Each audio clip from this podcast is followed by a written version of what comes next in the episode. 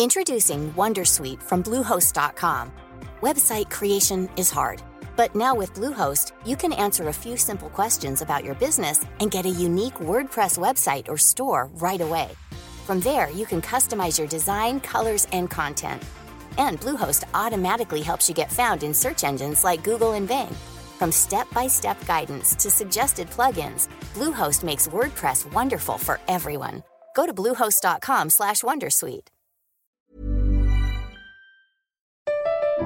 Comment contribuer à un monde de demain plus durable La saison 2 du podcast Créateur d'impact va chercher les réponses en immersion au plus près des bénévoles, dirigeants d'associations ou bénéficiaires. Des histoires inspirantes et émouvantes sur les motivations de ces aventuriers de l'humain qui s'engagent dans la construction de la société de demain. Generali, sponsor de votre épisode La Story, vous propose de découvrir Créateur d'impact, le podcast disponible sur toutes les plateformes d'écoute.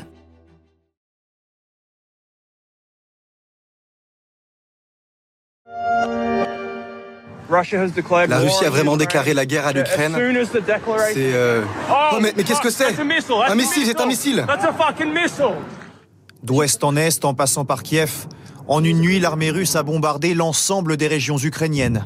Ce soir, elle a notamment conquis Tchernobyl et sa centrale nucléaire. Vladimir Poutine a déclenché une guerre totale.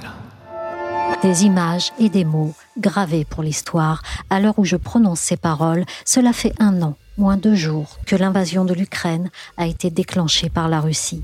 Ce que Vladimir Poutine appelle opération spéciale aurait fait, comme l'a dit Yves Bourdillon dans un précédent épisode de la story, de 100 000 à 120 000 morts, dont presque pour moitié des militaires russes.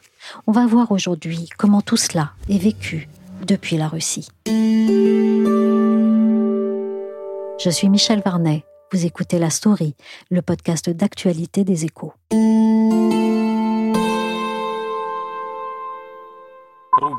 Je m'adresse à vous dans un temps difficile. C'est un temps très important quand il se passe des changements partout dans le monde. Ce sont des événements historiques qui vont définir l'avenir de notre pays, de notre peuple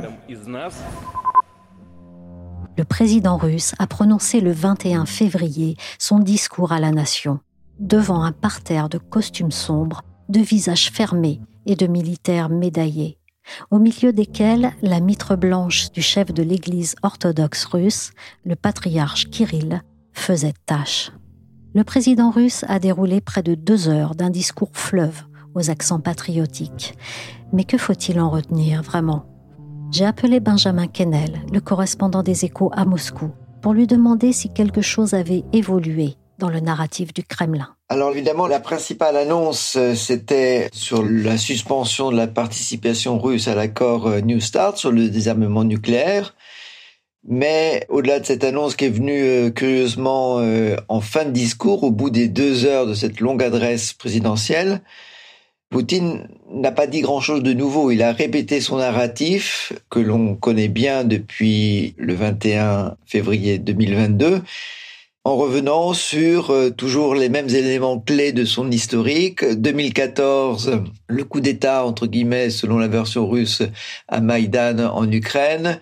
Les Européens qui ont trompé les Russes tout au long du processus de Minsk les huit années de guerre, entre guillemets, menées par les Ukrainiens dans le Donbass. Et donc, le narratif est toujours là. Il est euh, présent dans le discours du président. Il est présent à la télévision.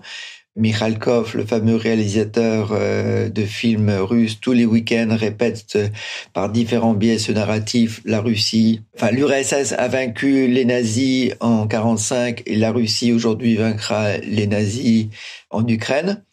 Mais l'élément nouveau, c'est de ces derniers mois, c'est vraiment euh, cet aspect de lutte, euh, de combat un peu idéologique, sociologique, spirituel entre l'Europe et la Russie, entre des valeurs traditionnelles et des valeurs euh, dites décadentes en Europe. C'était un discours plus idéologique qu'offensif et guerrier? Ah, le discours hier était offensif, la, propagande est toujours offensive, mais on s'habitue, donc euh, c'est quelque chose que nous entendons et que les Russes entendent. Alors nous, nous on attendait tous euh, en Europe, en France, à Paris, le, discours euh, où il n'y a pas eu vraiment de nouveau. Les Russes, eux, l'attendaient avec une certaine forme d'apathie, d'indifférence, parce qu'ils sont habitués à ces discours fleuves dans lesquels il y a un aspect international, il y a des éléments internationaux, mais il y a aussi beaucoup d'annonces d'aide sociale, de programmes pour les infrastructures. Et hier, c'était un peu un plan quinquennal de Poutine, les deux étant mélangés et les deux se justifiant, parce que Poutine disait, à un moment, il a dit même des nouvelles écoles, c'est un peu une victoire russe, même les constructions d'infrastructures, c'est une victoire russe parce que ça permet de construire une nouvelle économie, un nouveau système russe qui sera différent de celui qu'on a essayé de bâtir dans les années 90 quand on se contentait de copier le système occidental. Donc tout ça forme un même amalgame, un même narratif pour justifier la poursuite de la guerre. Et à aucun moment, il n'a parlé de stratégie concrète sur comment apporter cette victoire. C'était ça. Ce qui était intéressant hier, c'est pas simplement ce qu'il a dit, mais ce qu'il n'a pas dit, il a promis la victoire, ça on le savait, il l'a dit et répété, mais il n'a pas donné d'éléments sur comment avoir cette victoire. Et quels sont les, même les objectifs? Est-ce que c'est aller jusqu'à Kiev? Est-ce que c'est contrôler tout le temps Basse Est-ce que c'est d'aller jusqu'à euh, Odessa? Il a donné aucun objectif territorial. Il n'a pas précisé la stratégie générale pour obtenir sa victoire dont il parle. Est-ce que les importantes pertes russes sont évoquées? Poutine n'en parle pas. Évidemment, il y, a, des chiffres et on ne sait pas exactement les chiffres. C'est d'autant plus difficile qu'en plus de l'armée et donc des soldats, il y a les milices, les Kadyrovtsi, donc les hommes euh, de, de Kadyrov de Tchétchénie. Il y a les, mercenaires de Wagner. Il y a aussi la garde nationale qui intervient. Donc c'est d'autant plus difficile de savoir le nombre de morts qu'on ne sait pas le nombre de d'hommes qui est impliqué dans cette opération. Il n'en parle pas mais il ne peut pas ignorer ses pertes et d'autant plus que dans les villes et les villages, les cercueils reviennent et qu'il y a des cérémonies, il y a des enterrements, des funérailles et les cimetières grandissent et s'étendent. Donc c'est un fait qu'il y a des retours euh, de morts. Et s'il ne parle pas un de revers militaires et de et de bilan et de pertes russes, il parle des héros, ceux qui sont morts au combat, ceux qui ont combattu pour le, au nom du patriotisme russe. Il les remercie. Donc c'est une manière indirecte de reconnaître qu'il y a des pertes, mais il le positive en, en remerciant les héros qui sont morts au combat. Benjamin, vous vous êtes rendu en reportage à Vladikavkaz, une ville d'Ossétie du Nord où une centaine de cercueils de soldats ont été enterrés. Comment la population réagit-elle à cette réalité?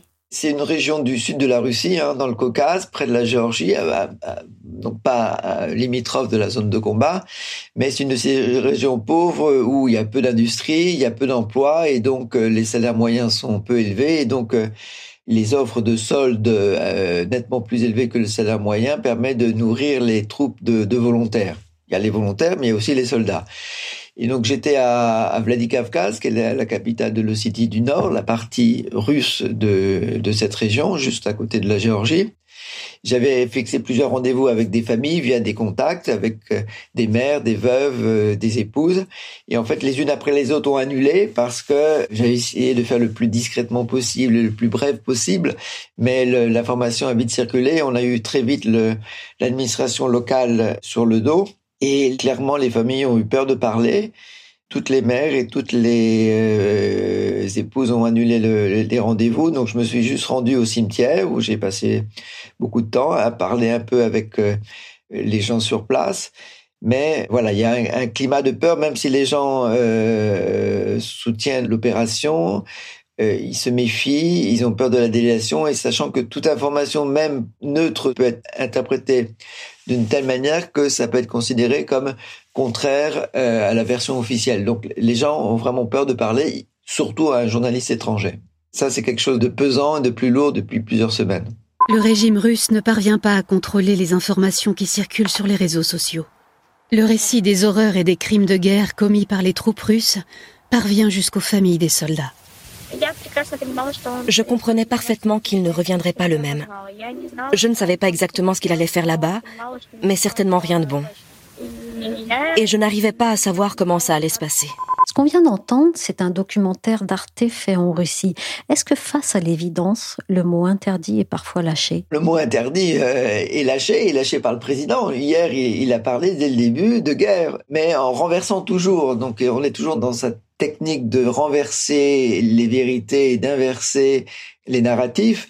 Il n'a pas dit nous sommes partis en guerre, il a dit les Occidentaux ont commencé la guerre, nous les Russes on a tout fait pour l'empêcher, mais euh, les Occidentaux ayant euh, commencé la guerre, nous avons été obligés de répondre. Grosso modo, c'était ça son message. Mais il a utilisé le mot guerre et pas simplement le mot opération. Est-ce que pour la population, en revanche, il y a des paroles toujours à bannir et est-ce que ça donne lieu à une forte répression? Il y a eu beaucoup, beaucoup d'arrestations au tout début. Hein. Il y a eu 22 000 arrestations les premières semaines, en février-mars 2022 quand sous le choc, le, les gens euh, sont un petit peu descendus dans la rue, mais pas beaucoup, mais surtout ont, ont communiqué sur les réseaux sociaux. Il y a eu beaucoup d'arrestations et ça a créé un climat de peur qui depuis s'est amplifié chaque semaine.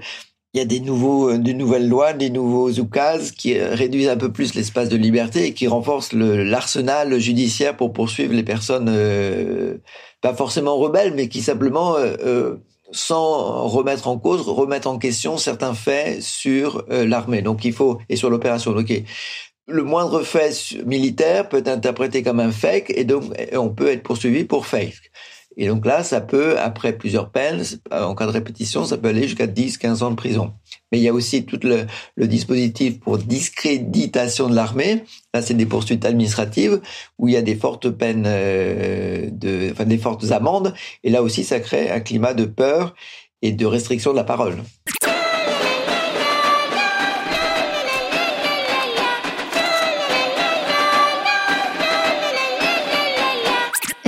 Certaine résistance s'exprime quand même et comment arrive-t-elle à le faire? Alors, la propagande marche à fond, à la télévision, dans les écoles, qui répète les, expressions simplistes et du narratif de Poutine, dont on vient de parler. Mais il y a aussi, euh, chez les, personnes les plus critiques du pouvoir, différentes manières un peu indirectes de, de s'opposer et d'exprimer leurs critiques, leur opposition, leurs euh, doutes. Trouve toujours des moyens indirects, imagés, euh, de s'opposer. Alors dans, dans les articles que j'ai fait pour euh, les échos, il y a notamment c'est j'avais parlé des gens qui lisent des, des poèmes en n'utilisant pas le mot interdit, mais en faisant comprendre qu'on parle bien du mot interdit. Lorsque il y a quelques semaines, il y a eu le une attaque russe sur euh, un bâtiment civil, sur un logement à Dnipro en, Ukraine. Il y, a eu, beaucoup de morts civiles. Il y a eu un mouvement assez inattendu en Russie de, créer des, petits lieux d'hommage euh, discrets, euh, indirects, où les gens venaient déposer des fleurs. Au nom, en hommage, en mémoire des Ukrainiens qui étaient morts c'était pas autorisé, mais c'était pas interdit. On pouvait rien n'interdit d'aller déposer des fleurs au pied d'une statue. Donc dans plusieurs villes en Russie, à Moscou, mais un peu partout, l'information est passée sur les réseaux sociaux. On pouvait aller déposer des fleurs en mémoire aux victimes ukrainiennes de ce bombardement russe. C'était une manière indirecte bah, d'exprimer son opposition. Autre exemple que je viens d'avoir, euh, demain, le 23, 23 février, en Russie, c'est un jour sacré, un jour férié, c'est le jour des hommes le jour des défenseurs de la patrie, euh, un peu l'équivalent masculin du 8 mars pour les femmes, et donc les traditions d'envoyer des, des, mots de félicitations euh, aux hommes. Et un de mes amis qui est euh, russe, qui est euh, contre le Kremlin et contre l'opération, dans son entreprise, ils ont envoyé des petits mots pour féliciter les hommes, et pour le 23 février, avec le différents symboles militaires, mais il y avait marqué dessus Mir, qui est le mot paix des gens ont été arrêtés et poursuivis pour euh, dans la rue mettre une, une affiche avec le mot paix. Parce que si on dit le mot paix c'est qu'on est a priori contre la guerre. Donc euh, voilà. Donc c'est des petits moyens comme ça indirects imagés créatifs d'exprimer son opposition. Comment ça se passe entre les personnes ou même dans les familles entre partisans et opposants? C'est pas blanc et noir. Hein. Alors évidemment, d'un côté, il y a ceux qui sont pour et qui sont pour jusqu'au bout. De l'autre côté, il y a ceux qui sont rebelles et qui euh, ont décidé de rester en Russie parce qu'ils pensent que c'est mieux de rester en Russie pour s'opposer et qui iront jusqu'au bout. On sait que Navalny est en prison, mais il y a aussi euh, plusieurs hommes politiques qui ont décidé de rester en Russie, qui ont exprimé ouvertement l'opposition, qui sont maintenant en prison. Donc entre ces deux pôles un peu extrêmes, les, farouchement pour et les farouchement il y a tout un camailleux de gris, de Russes qui euh, se posent des questions, qui sont pas forcément euh, pour, mais qui sont pas forcément contre, qui euh, au début le 24 février 2022 étaient pour, mais euh, lorsque le 21 septembre il y a eu une mobilisation militaire euh, ont vu leur fils, leur mari, leur frère euh, partir. Ils ont vu que la guerre était rentrée euh, dans leur quotidien, dans leur foyer. Donc ils ont compris le 21 septembre ce qui s'était passé le 24 février. Donc on commençait à se poser des questions et à remettre en doute tout le narratif du Kremlin. Donc c'est compliqué dans la tête des, des Russes, c'est pas forcément euh, des positions blanches et noires, c'est tout un camélieu de gris. La majorité de la population euh, essaye de s'accrocher au quotidien de euh, vivre leur vie sans euh, trop penser à la à, l'opération. Et donc il y a un peu un phénomène d'essayer d'ignorer ce qui se passe. Donc euh, l'opération est là dans le, dans le paysage. Les discours de Poutine passent à la télévision. Les nouvelles du soir couvrent le conflit. On en parle c'est sur les réseaux sociaux. Mais beaucoup de Russes essayent simplement de se réfugier dans leur vie quotidienne pour oublier et ignorer ce qui se passe. Ce qui est sûr, c'est que nous, les pays occidentaux, avons surestimé l'impact des sanctions économiques au moment du déclenchement de la guerre d'Ukraine. On a imaginé que la Russie allait s'effondrer. Il n'en a rien été. Selon les chiffres officiels, le pays a connu une récession d'un peu plus de 2% en 2022, bon, euh, c'est pas grand-chose. Hein. Et, et, si même les chiffres officiels embellissent un peu la situation, ça n'a pas du tout été la catastrophe que pronostiquaient et que souhaitaient les Européens. Mais les choses sont peut-être en train de changer. On l'a entendu dans cet extrait de RTL, l'effondrement de l'économie russe n'a pas eu lieu, malgré les sanctions. Elle devrait même être plus dynamique qu'en Europe en 2023, avec une croissance de 2,3% contre 1,6% de notre côté, selon un rapport du FMI. Qu'en est-il des sanctions touchant plus directement la population? Est-ce qu'il y a eu l'effet escompté sur l'opinion russe? Il y a eu neuf paquets de sanctions du côté de l'Union européenne, a les sanctions américaines, les sanctions britanniques, on s'y perd beaucoup dans les sanctions, et les sanctions contre le régime, les sanctions contre la population. Donc parlons là uniquement des sanctions qui visaient la population en général et qui considèrent que pas simplement le Kremlin est coupable, mais tous les Russes sont responsables, en espérant faire pression sur la population pour que la, population se révolte contre euh, le régime. C'était un peu ça la logique de ceux qui ont euh, mis en place ces sanctions. Là, ça, il n'y a pas du tout de résultat puisque la majeure partie de la population soutient le, le, régime. Il y a une apathie générale qui fait que même ceux qui sont contre ne vont pas euh, s'opposer au régime, d'autant plus qu'il y a un climat de peur, de répression et de délation. Donc, les, sanctions n'ont pas eu cet effet boule de neige sur euh, l'opposition au sein de la population.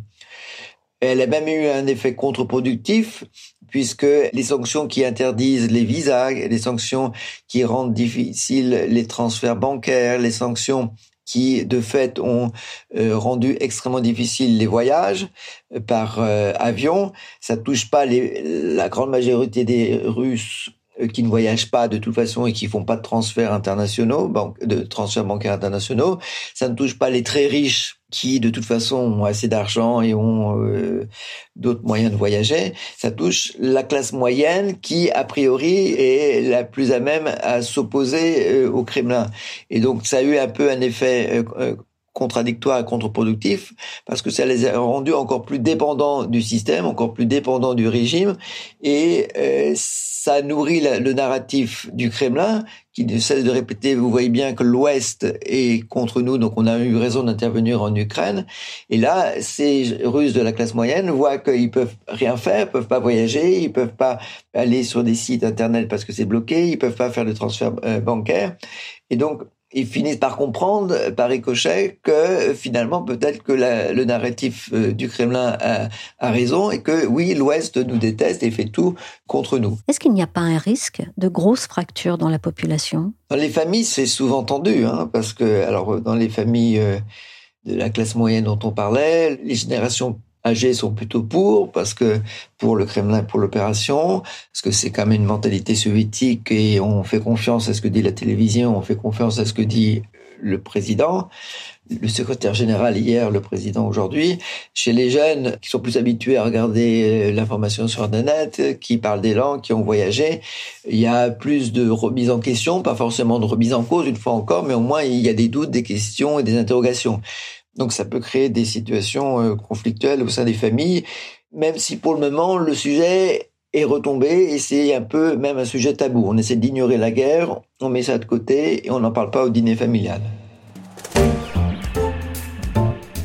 Merci à Benjamin Kennel, correspondant des Échos à Moscou. La story s'est terminée pour aujourd'hui. Cet épisode a été réalisé par Willy. Vous pouvez retrouver la story sur Apple Podcast, Podcast Addict, Castbox, Google Podcast ou encore Spotify et Deezer. Abonnez-vous pour ne manquer aucun épisode.